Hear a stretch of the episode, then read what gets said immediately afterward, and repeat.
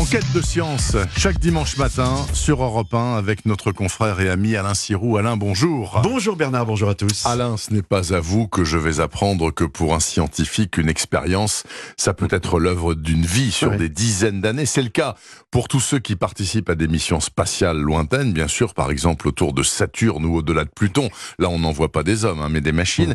Mais le record est détenu sans contexte par les survivants de l'équipe scientifique des sondes Voyager, deux missions qui ont quitté la Terre il y a 42 ans et qui continuent d'envoyer des infos. Elles continuent de parler à leurs concepteurs. Faut que vous nous racontiez cela. Bah, vous vous souvenez du film Bernard euh, Space Cowboy avec Oui. euh, Clint Eastwood? Vous vous souvenez, c'est c'est l'histoire d'un ingénieur à la retraite qui accepte Les vieux spationautes. ouais.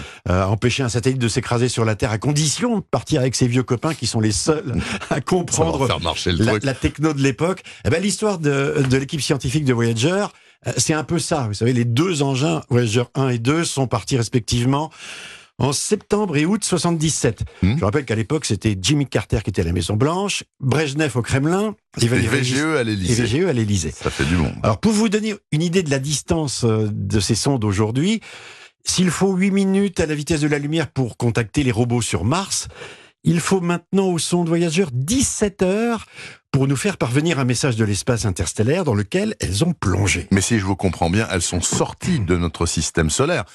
Et à ce moment-là, où est la frontière?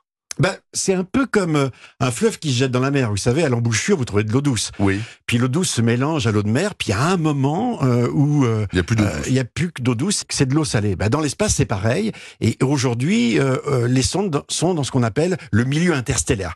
Donc, elles y ont pénétré il y a quelques années.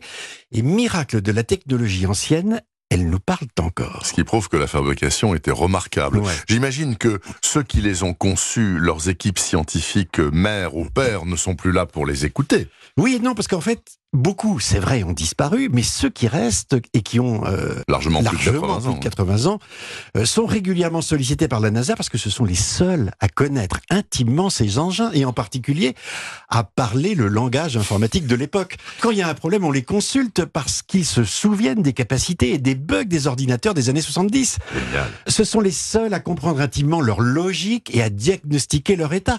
Ce qui est formidable dans cette histoire, si vous voulez, c'est que ces cerveaux artificiels n'ont jamais cessé de s'améliorer.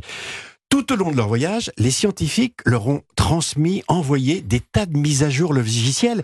Et aujourd'hui, ces sondes sont beaucoup plus puissantes au niveau informatique qu'elles n'étaient au départ. Les voix de ces sondes vont s'éteindre tout de même dans quelques années, j'imagine, mais elles aussi emportent des sons et des témoignages de l'époque quand elles ont quitté la Terre. Donc, hein, elles Ben sont oui. parties avec des trucs, et là aussi, il faut savoir les écouter. Ben oui, alors à, bord des sondes Voyager, on- on a placé un disque sur lequel on a gravé des photos, de la musique, des voix et des sons de la Terre. Ce sont des témoignages qui, eux aussi, appartiennent au passé et nous parlent d'un paysage sonore qui a disparu. Écoutez le son de ce tracteur au démarrage que les moins de 50 ans peuvent pas connaître.